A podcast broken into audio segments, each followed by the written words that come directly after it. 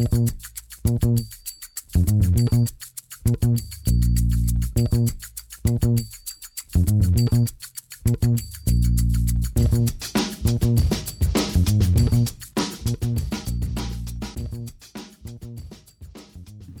damit hallo und herzlich willkommen zu Football Rausch. Mein Name ist Tim Rausch und an meiner Seite ist wie immer Rahman Ruprell. Hallo Rahman.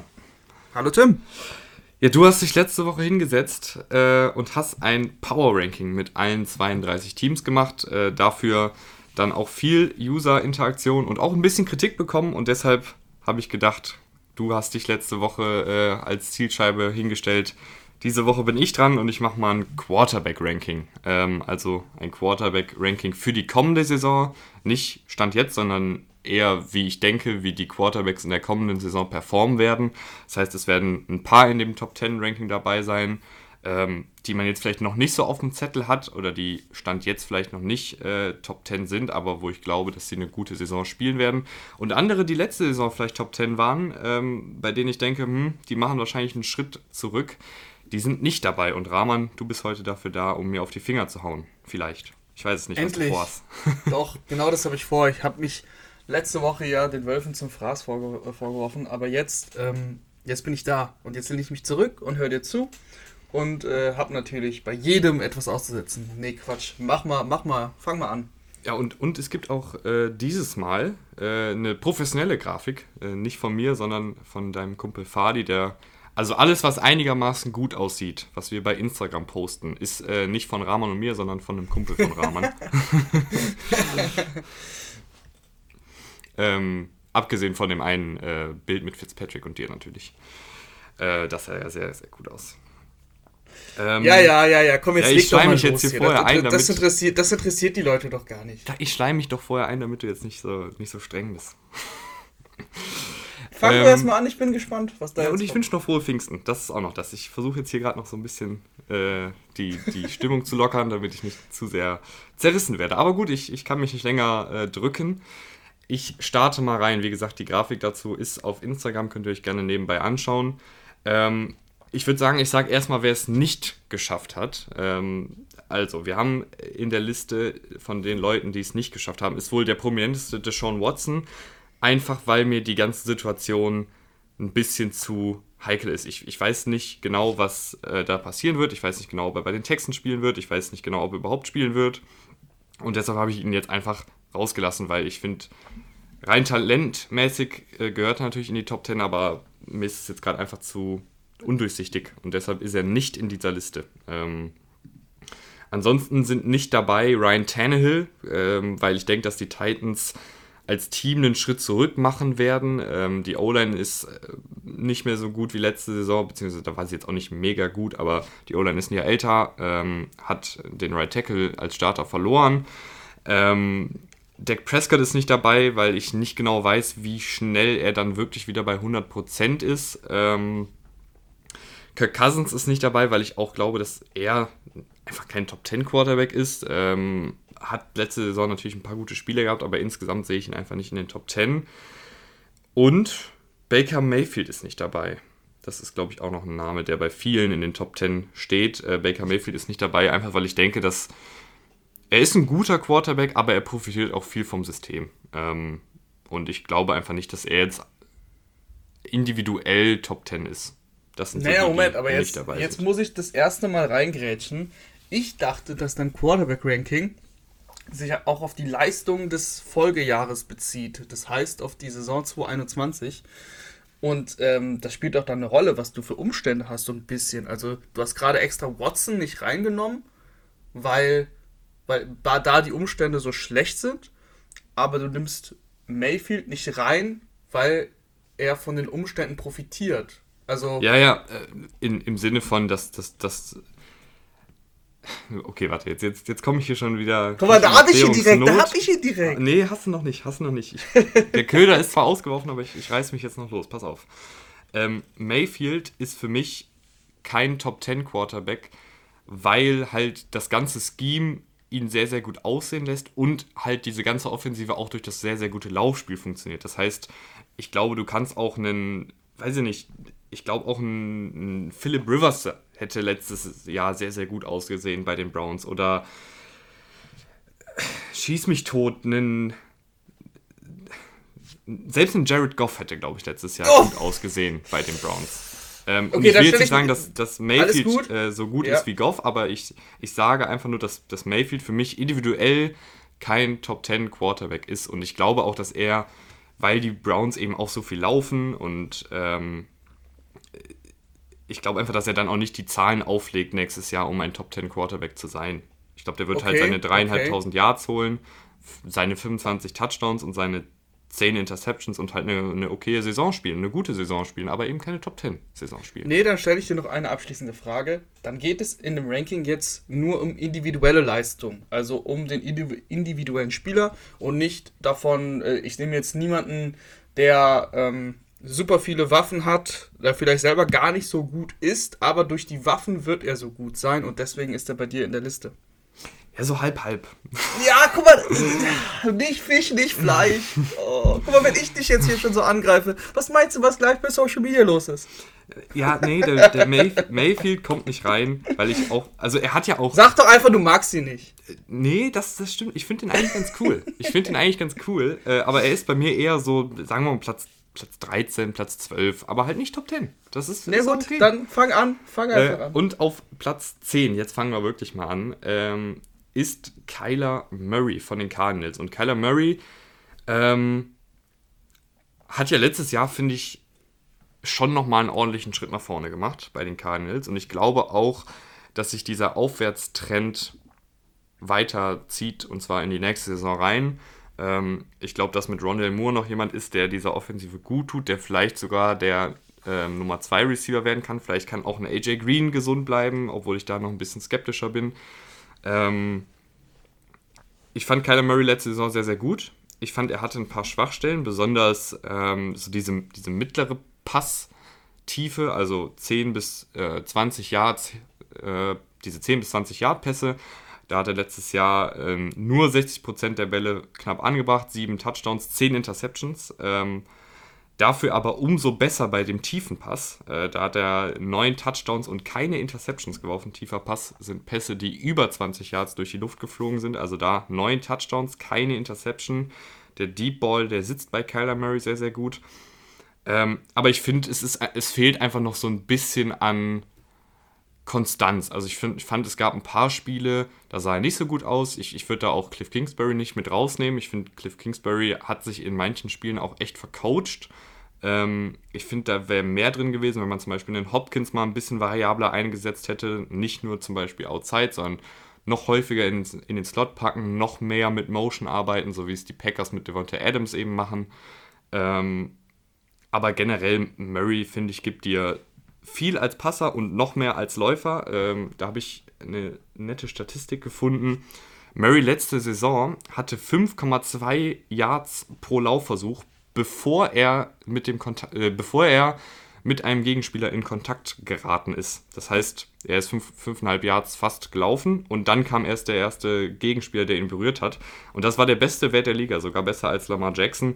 Und das spricht sowohl für das Laufscheme der Cardinals als auch natürlich für die individuelle Lauf läuferische Klasse von Murray. Und ich nehme mal an, das werden sie natürlich weitermachen. Ähm, das heißt, Murray wird nächstes Jahr wieder seine 800, 900 Rushing Yards sammeln. Ich hoffe, dass im Passspiel noch ein bisschen mehr Konstanz reinkommt und dann ist das für mich ein Top 10 Quarterback. Ja, kann man, kann man auf jeden Fall so vertreten. Ich hatte immer das Problem bei Murray, das hast du eben schon ein bisschen angedeutet, dass er so ein. Er ist kein One-Trick-Pony, aber er ist so ein Two-Trick-Pony.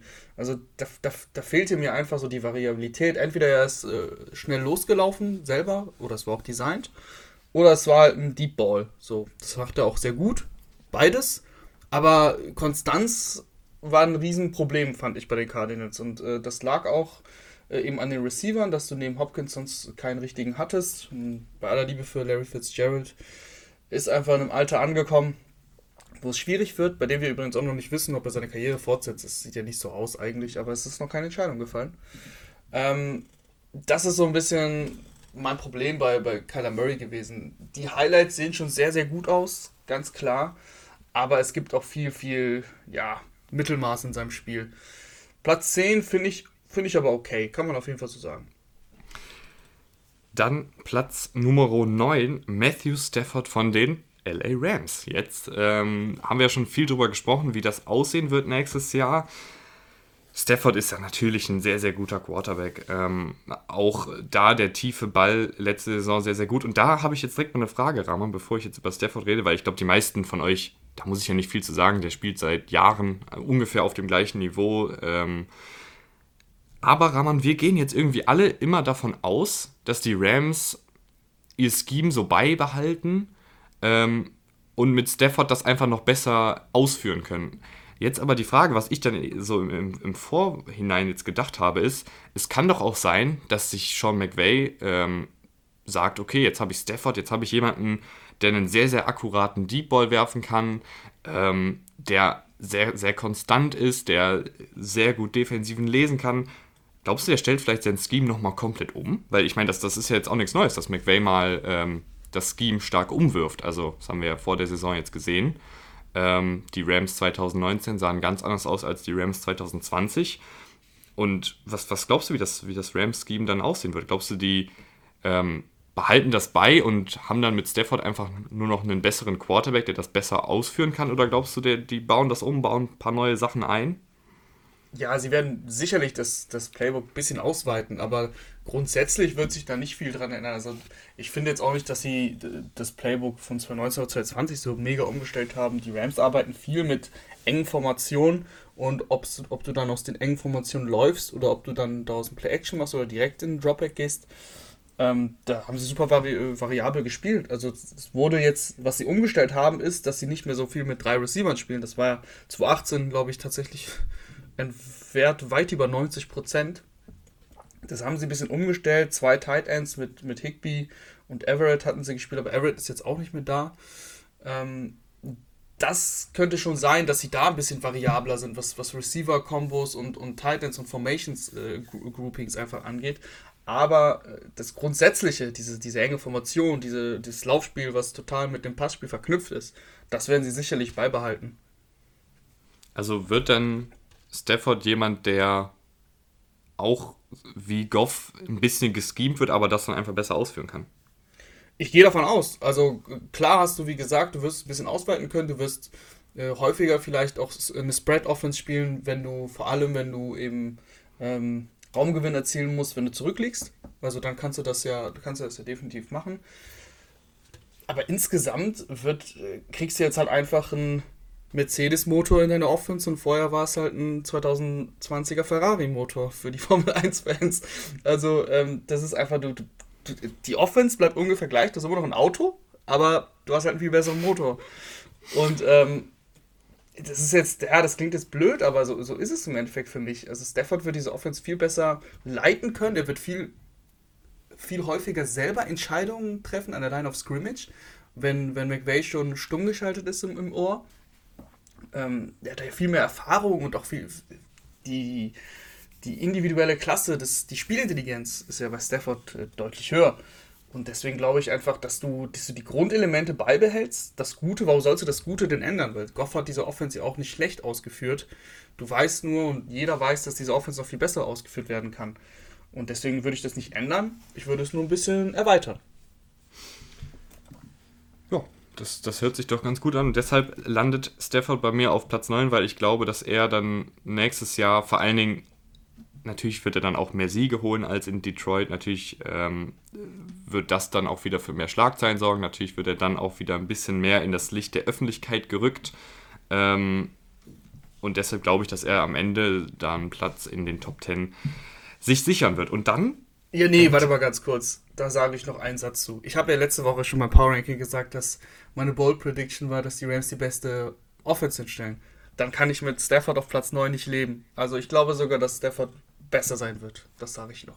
Ja, kann, kann, kann gut sein. Vielleicht verdrängt er ja den Quarterback, der jetzt auf Platz 8 ist. Das ist nämlich jemand, ich glaube, von dem wir beide eigentlich nicht so ein Riesenfan sind. Das ist nämlich Matt Ryan, der Quarterback der Falcons. Und der landet hier nicht, weil ich finde, dass er die letzten Jahre so gut gespielt hat, sondern weil das ist dann jetzt auch wieder ein Blick in die Zukunft, weil ich glaube, dass er durch das neue Scheme und durch die neuen Waffen, durch Kyle Pitts, ähm, durch die Offensive Line, die hoffentlich mal gesund bleibt, ein besseres Jahr hinlegen wird. Und ich glaube, dass die, dass die Falcons vor allen Dingen mit der Defensive sehr, sehr viele Shootouts haben werden. Das heißt, am Ende wird, wird Matt Ryan wahrscheinlich unfassbar viele Passing Yards aufgelegt haben.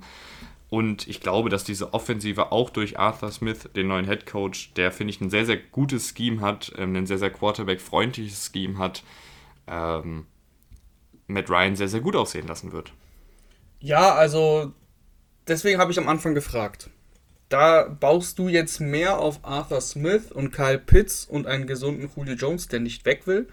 Ähm, weil die Gerüchte, die kochen ja. Also, dass, äh, dass, dass Julio Jones jetzt, ich habe sogar gelesen, dass er zu den Patriots will. Ist natürlich alles viel, in der Offseason wird viel geredet, ich weiß, aber äh, die Gerüchte halten halt an. Es macht überhaupt keinen Sinn, Julio Jones zu traden, um das nur kurz zu sagen, weil warum äh, gehst du dann in diesen Win-Now-Modus und holst Kyle Pitts, wenn du dann Julio Jones tradest? Das würde wirklich überhaupt keinen Sinn ergeben. Aber, ähm, also du baust auf jeden Fall hier mehr auf die Waffen als auf Matt Ryan selber. Was ja auch völlig mm, legitim ja. ist. Ja. Was ja, ist ja auch legitim. Ich glaube, er wird auch viel machen müssen mit dieser Defense, die er hat. Äh, ich bin da, ich bin da ein bisschen zwiegespalten. Also ich verstehe natürlich den, den Ansatzpunkt mit, mit dem neuen Coordinator und mit den Waffen, die er hat. Ich mag aber Matt Ryan nicht. das ist nichts Persönliches. Das ist nichts Persönliches. Aber diese Falcons Offense seit diesem Super Bowl irgendwie, die nervt mich. Die nervt mich und ich sag dir auch warum. Die bewegen den Ball ganz gut, aber sobald es in die Red Zone geht, da kicken sie nur noch. Young Ho Koo haben wir letztes Jahr viel zu häufig gesehen. Ich weiß, der wird gefeiert und der bringt ähm, Leuten Fantasy-Siege, aber das, das, das, das war mir einfach too much. Die, die, wenn sie, die wegen, wegen den Ball gut, aber in der Red Zone habe ich jetzt gerade auch extra nachgeguckt. Platz 26 in der, in der Touchdown Percentage. Also, das ist einfach schlecht. Platz 26 von 32, ne, das, das muss ich euch nicht erklären. Und das geht auch für mich zum Teil natürlich auf Matt Ryan. Das ist auch ganz klar. Also der Quarterback hat, trägt da natürlich auch eine Verantwortung. Kannst du ich hätte mal kurz nachgucken, wie, wie Tannehill in der Red Zone aussah? Vielleicht äh, ich glaube, super gut. Platz 2. Ja, und da, das ist dann eben für mich der Knackpunkt. Ich glaube, dass, dass Arthur Smith diese Offensive noch mal deutlich besser aussehen lassen wird. Und darauf baue ich dann eben. Ich baue hier dann tatsächlich nicht auf die individuelle Klasse von Matt Ryan. Ja. Obwohl ich Matt Ryan, ich weiß, wir beide sind da keine großen Fans von, aber er ist ja trotzdem kein schlechter Quarterback. Nein, ähm, er ist sicherlich in den Top 15 für mich. Definitiv.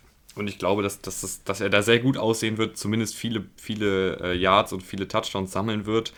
Ähm, Ob es am Ende dann viele Siege sind, ist natürlich nochmal eine andere Frage, aber ich, Matt Ryan ist, ja ist, ein, ist ein Fantasy-Quarterback, glaube ich. Mhm. Okay, nee, ein Satz dazu noch. Derrick Henry, beziehungsweise eigentlich nur ein Name, Derrick Henry äh, war halt bei Tennessee in der Red Zone auch für viel verantwortlich. Mhm. Ja, gut, der hat natürlich viel Aufmerksamkeit auf sich gezogen, das stimmt. Aber Mike Davis hat äh, große Oberschenkel. Habe ich, hab ich auf einem Bild gesehen. Habe ich, hab ich auch gesehen. Ich glaube, auch unsere Zuhörer. Ne, machen wir weiter. Platz, Platz 8 war das, ne? Ja, kommen wir. Platz 7 ist jemand, ja, der mir so ein bisschen nachhängt. Äh, weil ich damals sehr, sehr kritisch war. Ähm, und das unterstehe ich auch nach wie vor zu und das muss ich mir sowieso jedes Mal von Rahman anhören. Deswegen sage ich es jetzt einfach schon mal vorab, dass ja, damals fand ich ihn nicht so gut, aber mittlerweile finde ich ihn sehr, sehr gut, weil er eine unfassbar gute Entwicklung hingelegt hat, die übrigens viele nicht gesehen haben. Ne? Das war nicht nur ich, der da doof aussieht im Nachhinein. Justin Herbert von den Chargers und ich glaube, dass er nächstes Jahr nochmal einen Schritt nach vorne macht, weil mir da auch wieder sehr, sehr viel gefällt, ähm, gerade was die Chargers in der Offseason gemacht haben. Ähm, die Offensive Line echt sehr, sehr gut verstärkt. Die sieht jetzt tatsächlich mal wie eine NFL Offensive Line aus, was man in den letzten Jahren bei den Chargers nicht immer behaupten konnte. Und Herbert selber, ja, ich weiß nicht, wir haben da neulich schon mal drüber gesprochen, ob dann irgendwie, ob's, ob das jetzt einfach im Rookie-Jahr zu gut aussah, um wahr zu sein. Trotz dieser desaströsen Offensive Line, ähm, dass er da so, so gut gespielt hat, auch mit der beste Quarterback unter Druck war, der ganzen Liga, was für einen Rookie halt absolut wahnsinnig ist. Ähm, und er hat natürlich durch seine Athletik, durch seine Armstärke, und das habe ich auch schon damals gesagt, äh, das habe ich damals, als ich ihn kritisiert habe, gesagt, ein unfassbares Potenzial. Ich habe nur nicht gesehen, dass er das so schnell so gut aufs Feld bringt. Ähm, aber das, das reine Armpotenzial, das reine athletische Potenzial ist ja da. Ähm, und dann fragt man sich ja fast schon, ob das jetzt letztes Jahr einfach zu, zu gut, um wahr zu sein war. Ja, das ist auch eigentlich meine einzige Frage. Also nicht an dich, aber die Frage, die ich mir selber stelle. Das zweite Jahr, das berühmte zweite Jahr, das ist ja meistens so ein bisschen schwieriger als das erste. Die Augen werden auf dich gerichtet, man erwartet viel mehr. Da könnte er vielleicht ein bisschen nachlassen, das kann ich jetzt nicht sagen, aber vom Potenzial her, vom Potenzial her finde ich Platz 7 völlig in Ordnung. Justin Herbert hat letztes Jahr fast alles richtig gemacht, was er, was er richtig machen konnte. Hat am Ende ja sogar noch eine Winning Streak hingelegt mit seinem Team. Also Platz 7 finde ich völlig gerechtfertigt. Wir können jetzt nicht, wir können jetzt nicht in die Glaskugel schauen und wir können jetzt nicht sagen, hey, Justin Herbert, ich glaube, nächstes Jahr, da flattern dir die Nerven mehr. Das wissen wir nicht. Das müssen wir abwarten. Ich finde, man kann aber nochmal sagen, äh, weil ich es gerade eben angesprochen habe, ähm, Justin Herbert letztes Jahr unter Druck hat. Moment, Zeit ist doch gerade hier offen. Ah ja, da. äh, Justin Herbert letztes Jahr unter Druck. Erstmal stand er bei äh, mehr als einem Drittel seiner Dropbacks unter Druck, was ein sehr, sehr hoher Wert ist, ein deutlich zu hoher Wert, der durch die verbesserte Offensive Line hoffentlich äh, verringert wird. Er hat trotzdem 57% seiner Pässe angebracht äh, für 1500 Yards, 13 Touchdowns und 2 Interceptions. Das hört sich sehr, sehr gut an und das ist auch sehr, sehr gut, vor allen Dingen, weil es eben unter Druck ist. Ähm, und unter Druck ist natürlich gemeint, dass dann irgendwie ein Verteidiger in seinem Gesicht ist oder dass er irgendwie noch ähm, auf letzter Rille den Ball losgeworden ist, ähm, während er von einem Defensive End gejagt wurde. Also das sind halt Plays, wo es jetzt in Anführungsstrichen nicht so schlimm wäre, wenn er zum Beispiel den Ball weggeworfen hätte oder wenn er irgendwie den Ball nicht angebracht hätte. Aber Justin Herbert war unter Druck einfach unfassbar solide, so bescheuert das klingt. Ähm, aber ist das, das, kannst du das halten? Das ist meine Frage. Ist das ich weiß es nicht, aber, aber du musst es vielleicht auch nicht halten, weil, du, ja. weil letztes Jahr hat ja wenig, eigentlich hat ja voll wenig für ihn gesprochen. Der, der Coaching-Staff war ja, nicht gut, Anthony Lynn's Play-Calling war nicht gut, die Offensive hm. Line war nicht gut. Ich, jetzt kannst du. Nee, aber äh, ich sag dir, was mein Problem ist. Was mein Problem bei Justin Herbert ist. Also der hat wirklich unfassbar gut gespielt. Er hatte aber auch Würfe dabei, die waren sehr fragwürdig, die hat er aber dann angebracht. Das ist, das ist mein entscheidender Punkt. Kann er diese Würfe, die er äh, im Rückwärtsfallen gefühlt dann noch loswirft und dann auch noch anbringt, kann er das konstant jetzt über Jahre durchziehen? Das ist eher unwahrscheinlich. Es könnten, also ich könnte mir ein, also das ist jetzt auch wirklich Worst Case, was ich jetzt hier aufzeichne. Ich könnte mir aber auch etwas vorstellen wie bei Carson Wentz. Carson Wentz in seiner MVP-Saison, es war keine MVP-Saison, aber er, ihr wisst, was ich meine, er wäre es geworden, wenn er sich nicht verletzt hätte. Da sah er mindestens genauso gut aus wie Justin Herbert letztes Jahr. Mindestens. Und wir haben alle die Saison, äh, die letzte Saison vor Augen von, von Carson Wentz. Das Problem ist, dass du irgendwann auch mal, ist es vielleicht gar nicht so schlecht, den Ball wegzuwerfen. Weil du wirst nicht immer diese verrückten Dinger äh, komplettieren und vielleicht fängst du dir auch mal einen Pick 6 dadurch. Das ist das Einzige, was ich in Frage stelle. Wir müssen es abwarten. Vielleicht ist er ja auch äh, der neue Patrick Mahomes und kann das über Jahre hinweg so durchziehen. Weißt du, wer da der Schlüssel ist? Joe Lombardi. Äh, Offensivkoordinator ist jetzt neu dabei. Ähm, war jetzt die letzten fünf Jahre der Quarterback-Coach bei den Saints. Äh, insgesamt hat er zwölf Jahre mit Sean Payton und Drew Brees äh, bei den Saints verbracht. Und ich glaube, das ist ein, ich, ich weiß es natürlich nicht, ähm, aber ich glaube, das ist ein sehr, sehr erfahrener Mann. Und von dem, was man gelesen hat, äh, was er so gesagt hat, wie die Offensive aussehen soll, ähm, glaube ich, ist das ein sehr, sehr vernünftiger Offensivkoordinator, der vielleicht so ein paar Sachen von Sean Payton dann auch übernimmt, dass er mal sagt, okay, wir brauchen jetzt vielleicht nicht immer das Big Play, ähm, sondern können auch mal im, im Kurzpassspiel arbeiten. Wir können unseren Running Back, ähnlich wie Elvin Kamara bei den Saints, können wir Austin Eckler sehr, sehr gut einsetzen und auch sehr, sehr einfache Completions für Herbert mal reinstreuen. Ähm, ich ich glaube, das könnte gut werden. Ich glaube, das könnte sogar sehr gut werden. Definitiv. Also, sky is the limit. Machen wir weiter. Ähm, Nummer 6, Lamar Jackson, Rahman.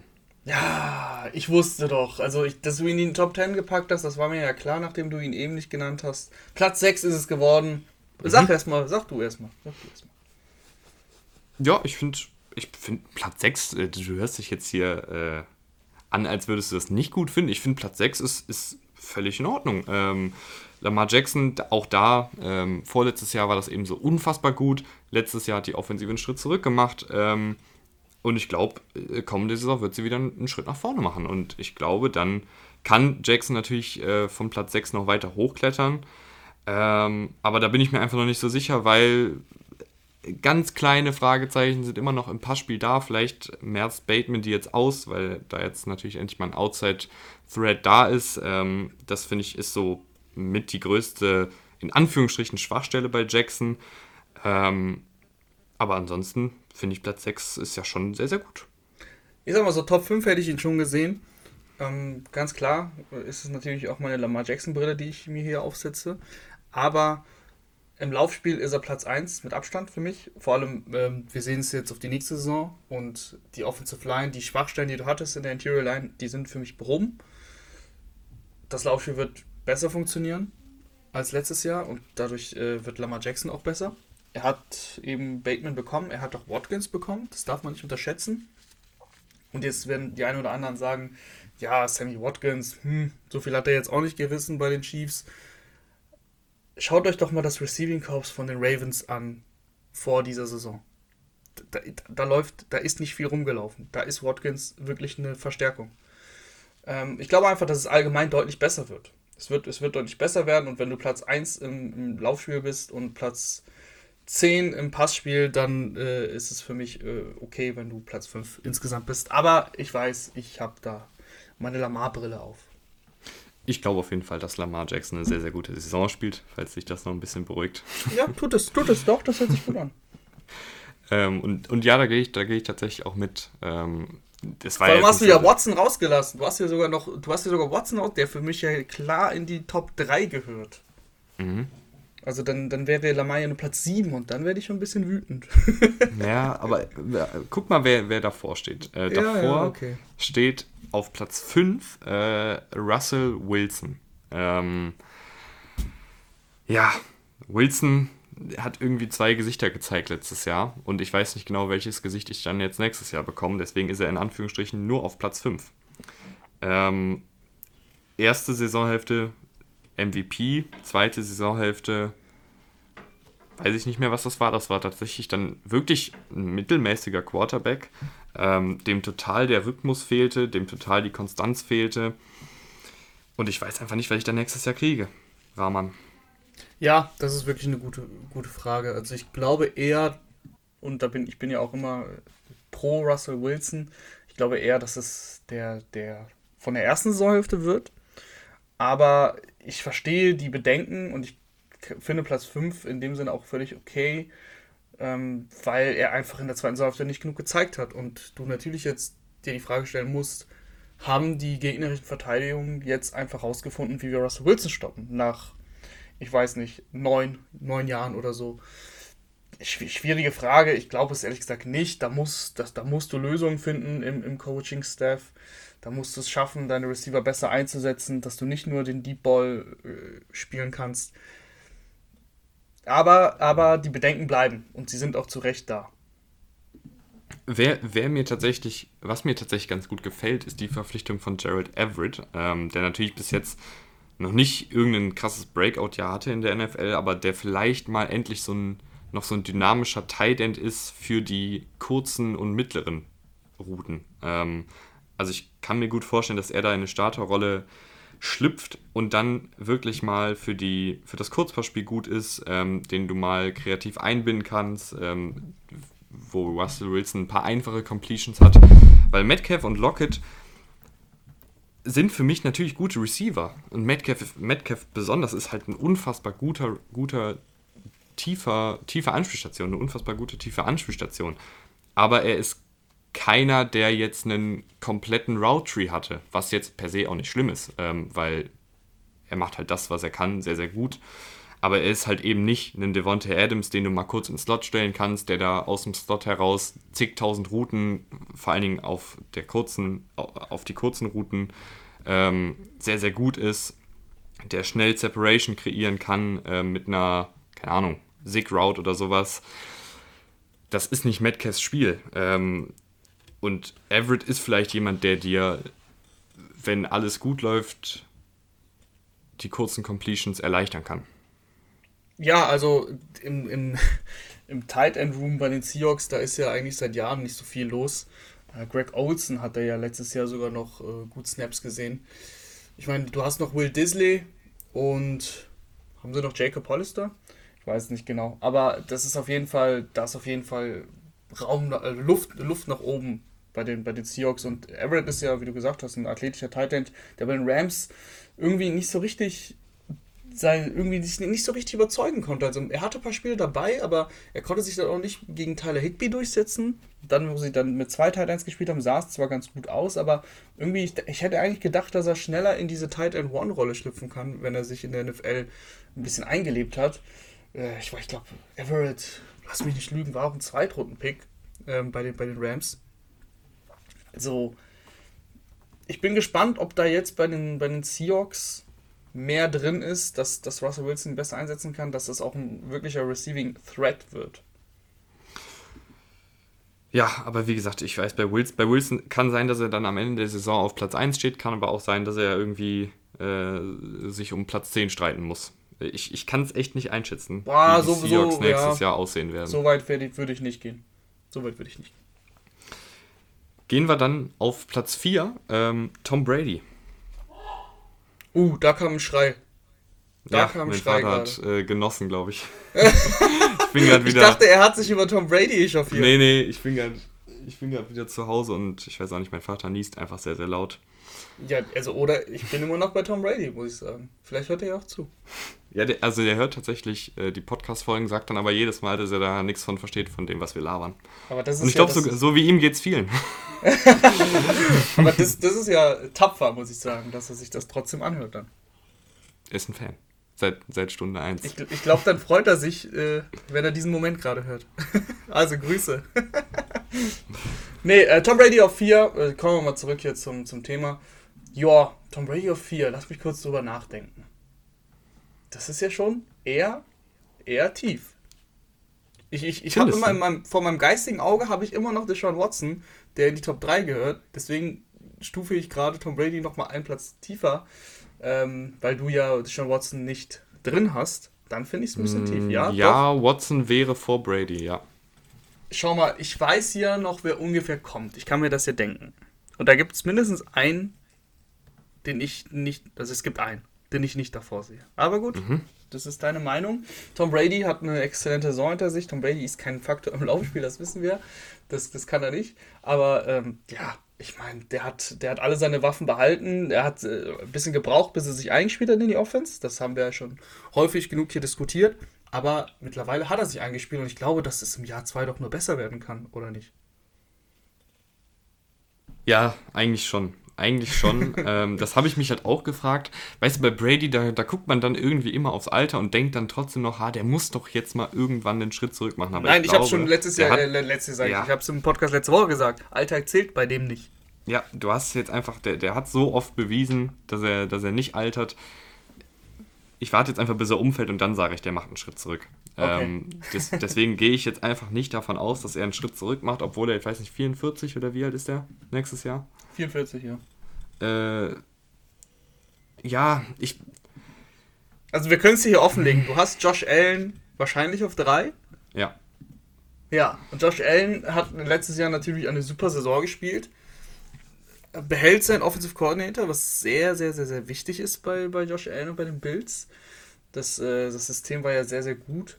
Aber ich glaube, also macht Josh Allen nochmal einen Schritt nach vorne. Tut er das? Aber ich fand, fandest du Allen best letztes Jahr dann schlechter als Brady insgesamt? nicht schlechter, aber ziemlich auf einem Niveau, vor allem zum Ende der Saison hin. Und ich glaube ja, dass Brady besser ist. Es hört sich doof an, aber ich glaube ja, der wird ja noch besser werden. Mhm. Das, wird, das wird viel besser flowen, weißt du? Ja, dann, dann muss man jetzt muss man tatsächlich jetzt davon ausgehen, dass Brady mit, mit 43, 44 nochmal einen Schritt nach vorne macht. Ich, ja. Ist das, was du gerade mir sagen willst? Das ist genau das, was ich dir sagen möchte. Was heißt, er macht einen Schritt nach vorne, aber er kennt die Offense jetzt von Tag 1. Er kennt seine Receiving-Waffen. Äh, er hat von Tag 1 Antonio Brown.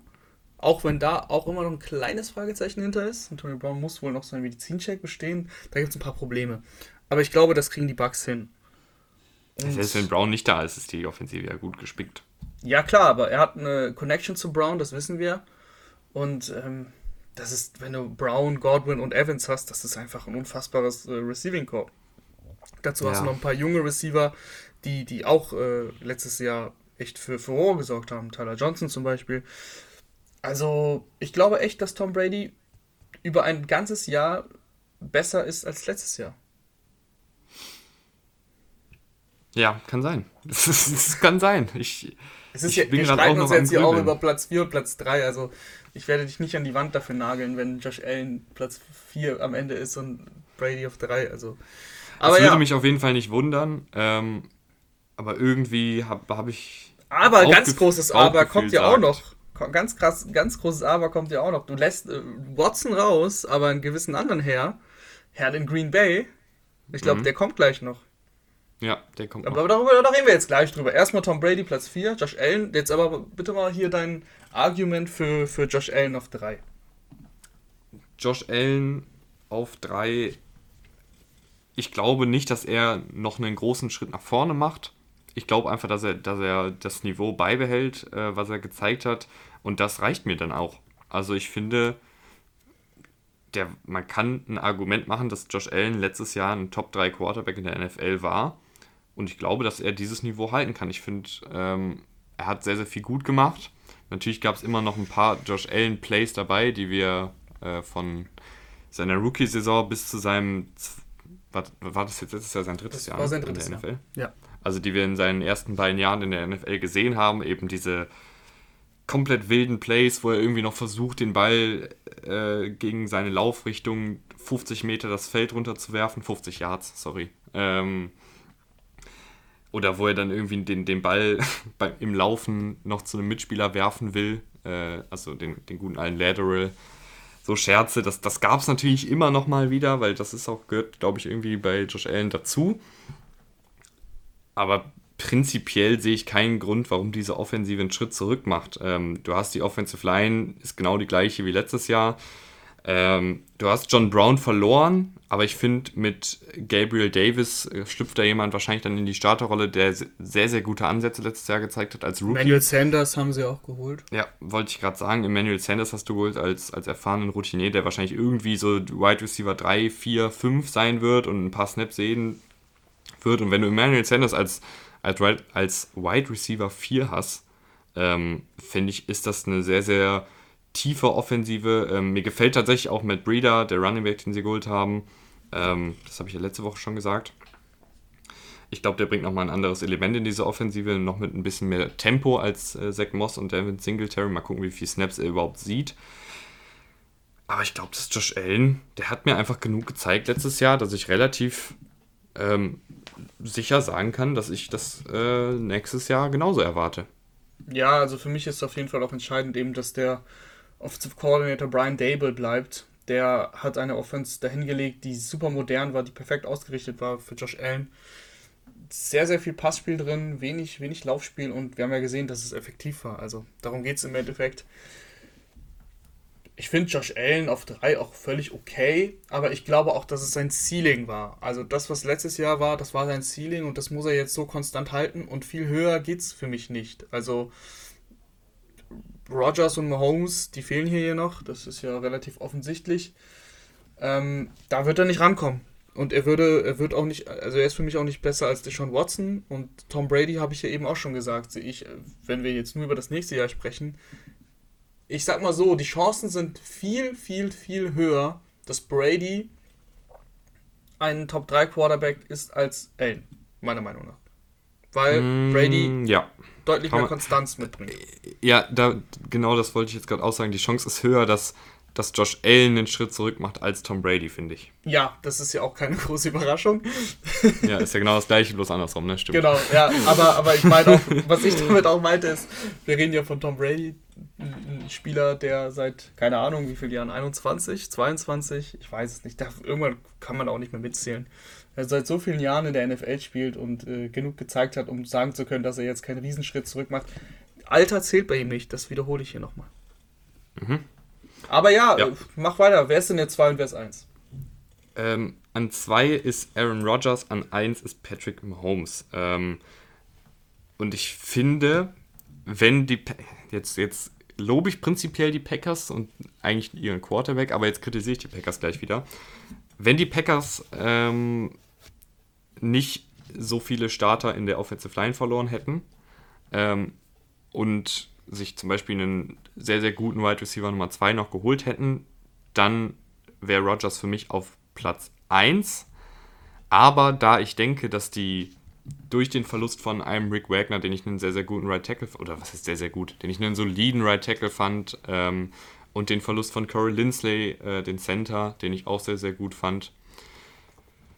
Und durch die Tatsache, dass immer noch Marquis Valdes Gantling, obwohl Marquis Valdes Gantling echt äh, kein schlechtes Jahr letztes Jahr hatte, ähm, aber halt eben auch kein konstanter Nummer 2 Receiver ist, sehe ich einfach nicht, dass Rogers nochmal so gut spielen kann wie, next, äh, wie letztes Jahr. Und deshalb den, den kleinen, aber feinen Schritt zurück macht. Ich gehe jetzt einfach mal davon aus, dass er bei Green Bay bleibt. Äh, wir haben die letzten Wochen nicht mehr sonderlich viel gehört äh, an, an der Stelle. Aber ich glaube eben, dass er nicht mehr wie letztes Jahr der beste Quarterback der NFL sein wird. Ja, also das war ja auch letztes Jahr am Ende dann MVP-mäßig relativ deutlich, weil er der konstanteste war. Aber Mahomes vom Grundpotenzial muss ich ja jetzt nicht viel dazu erzählen. Die Offensive Line ist ja jetzt ähm, ja, rundum erneuert und vor allem sieht die echt gut aus auf dem Papier. Ganz kurz zu Rick Wagner übrigens, der ist Free Agent. Also der ist theoretisch noch für jedermann zu haben. Vielleicht auch für die Packers, das weiß man nicht, aber ich würde ich jetzt nicht, dass ausschließen. sie ihn cutten und dann wieder zurückholen. Ja, das haben die Seahawks mit, mit ich glaube, Dunlap auch gemacht. Also hat er letztes Jahr vielleicht so viel Geld verdient? Ich weiß es nicht. Aber wie auch immer, er ist Free Agent und er kann geholt werden. Ansonsten musst du, ich finde auch bei Holmes auf 1 völlig okay. Ich sage sogar, du musst es machen. Weil bei Rogers eben bei Green Bay die ganzen Fragezeichen, die da halt, die da halt herrschen, äh, allein Hill und Kelsey als Waffen, das sind aber, also das, der Wante Adams hin oder her, der ist sehr, sehr, sehr gut und der ist doch für mich der bessere Receiver als Hill, aber diese Kombination mit, mit Hill und Kelsey ist einfach unfassbar. Du hast das Feld, was komplett gestreckt wird, äh, und du hast Kelsey, der in der Mitte des Feldes dir alles wegfängt. Ähm, dazu kommt dann noch eben so ein Hardman, der das Feld auch strecken kann. Auch wenn sie Watkins verloren haben, das macht bei den Chiefs nicht so viel aus, wie dass es den äh, Ravens was bringt, dass er da ist. Auch wenn das vielleicht unlogisch klingt, aber wenn ihr ein bisschen drüber nachdenkt, wisst ihr, was ich meine. Äh, und äh, deswegen Holmes, der auch läuferig besser ist als Rogers. Rogers ist da, sagen wir mal, macht da nicht mehr so viel. Ist einfach auch in einem Alter, wo du jetzt auch ungern jetzt viel läufst, aber ähm, Patrick Mahomes hat einfach der, der verlängert das, den Spielzug auch mit einer schlechten Offensive Line richtig gut. Der geht dann noch seine sechs Schritte nach rechts und im entscheidenden Moment startet er los fürs First Down oder er wirft den Ball noch. Das sei ja, wir dürfen uns jetzt nicht nur von, dem, von diesem Super Bowl leiten lassen, der ja auch nicht schlecht von Mahomes war. Ich meine, der ist 497 Yards auf diesem Feld gelaufen, weil er einfach weggelaufen ist vor, vor gegnerischen Verteidigern und hat er ja immer noch völlig verrückte Bälle geworfen, die ja auch teilweise hätten ankommen können. Äh, also Patrick Mahomes ist für mich das Nonplusultra, vor allem mit dem Alter, das in seiner Blüte. Aaron Rodgers hat letztes Jahr super gespielt, aber auch da, und da würde ich jetzt eben nicht so sehen, das so sehen wie bei, bei Brady. Bei Aaron Rodgers musst du auch dir natürlich die Frage stellen, kann er jetzt auch wie Brady jedes Jahr, wenn er älter wird, immer noch auf dem Niveau bleiben? Letztes Jahr war super, aber die, davor, die Jahre davor waren nicht so gut. Deswegen hm, ist Mahomes die eigentlich die obvious Wahl für eins. Ja, er ist für mich halt, also beide in einem, in einem Vakuum, finde ich, da kann man sagen, Rogers ist eins, Mahomes ist eins, äh, aber eben wegen der Umstände ist für mich Mahomes dann die klare Nummer eins. Äh, du hast es eben schon gesagt, die Offensive Line wurde komplett erneuert ähm, und zwar sehr, sehr gut erneuert. Ähm, du hast zumindest Tyreek Hill als guten Receiver. Und du hast noch ein kleines Fragezeichen bei Receiver, finde ich, weil, weil Michael Hartman noch nicht so wirklich dieser Nummer 2 Receiver ist und Marcus Robinson auch nicht. Ähm, vielleicht kann Colin Powell, der Fünftrunden-Pick, der mir ganz gut gefällt, da irgendwie reinschlüpfen. Aber ich finde, du hast schon ein kleines Fragezeichen auf ja. Receiver, aber hast ja. halt eben du hast halt Kelsey. Äh, Kelsey. ja, halt, eben. Genau, also du, hast, das, halt, du hast halt eben Kelsey. Du hast Kelsey ähm, und du hast ähm, kleiner Rozillaire, der eigentlich, den du auch mal im Passspiel besser einbinden kannst ich glaube, das Problem ist lösbar, vor allem mit Mahomes. Du, Mahomes macht seine Receiver ja besser. Das macht äh, ein Aaron Rodgers übrigens genauso und Tom Brady auch, also nicht, dass ihr mich da falsch versteht. Ja, ähm, aber was, was ich finde ich bei Mahomes, äh, was man da sagen muss, das wird ja ganz gerne mal unter, den Teppich gekehrt, bei all den spektakulären Plays, die er macht, die sind nicht alle immer vernünftig. Also ähm, wenn man sich, es gibt so eine Statistik bei PFF, die heißt Turnover-worthy Plays, also Spielzüge, die keine Interception oder kein Fumble am Ende waren, aber die es hätten sein müssen, die dann zum Beispiel vom, vom Verteidiger gedroppt wurden oder wo der Defender dann irgendwie geschlafen hat oder was weiß ich. Ähm, und von diesen Turnover-worthy Plays hatte Mahomes letztes Jahr 22, das ist Platz 4 aller Quarterbacks. Ähm, und zum Vergleich, Aaron Rodgers hatte ähm, nur 12, also 10 äh, potenzielle Interceptions zum Beispiel weniger. Ja, Aaron Rodgers wirft halt natürlich den Ball definitiv lieber weg als ein Patrick Mahomes. Das ist auf jeden Fall ja, klar. Und wirft den Ball auch letzte Saison akkurater, würde ich sagen. Also ja. bei Mahomes ist immer mal wieder auch ein Flatterball dabei oder, oder, oder ein Ball, wo er halt dann irgendwie in Double Coverage noch wirft. Manchmal kommt er dann halt natürlich an und dann rasten wieder alle aus, aber ja, es sind halt, er geht halt viel Risiko ein. Und deshalb mögen wir ihn ja auch, weil er eben dieses, diesen spektakulären Stiefel spielt. Ähm, aber ich finde, das ist schon ein Kritikpunkt, der ganz gerne mal ausgelassen wird bei Mahomes. Ja, definitiv, definitiv hast du auch äh, vollkommen recht. Ich finde es gut, dass du das ansprichst. Das ist so ein bisschen, Mahomes gibt dir halt zehnmal ein, ein, super Spielzug bei diesen Aktionen und du hast es gesagt, was war 22, wie viel ist das in Prozent? Ich weiß es nicht, aber. Ähm, 3,2 Prozent ja. seiner Plays waren Turnover-worthy. Ja, und wenn wir jetzt drüber nachdenken, 3,2 Prozent ist es das doch wert, dass er uns dafür aber bei den, bei den restlichen Plays dann eben so ein Spektakel liefert. Ja, bei Rogers waren es 2%. Und bei Mitchell Trubisky waren es 6%. Das ist der höchste Wert. Wie viel? Wie viel? 6%. Alles klar. Ja, das ist dann doch schon mal. Das ist viel. Das, also 6%, das ist ja das Doppelte. Und der macht ja, vor allem, du musst es ja eben in Relation setzen. Also, ich, wir wollen jetzt nicht lange über Mitch Trubisky reden, der jetzt ein Backup-Quarterback bei den Bills ist. Äh, aber Holmes gibt dir ja so viele, so viele krasse Plays, dass du die auf diese 3%, die nimmst du halt hin, sag ich mal, ne? Ja, einkalkuliertes Risiko. Ganz, ganz genau, ganz genau. Nun gut, Rahman. Das war mein Quarterback-Ranking. Ja, das war doch okay. Also da kann man sich natürlich schön drüber streiten, wie immer bei solchen Rankings.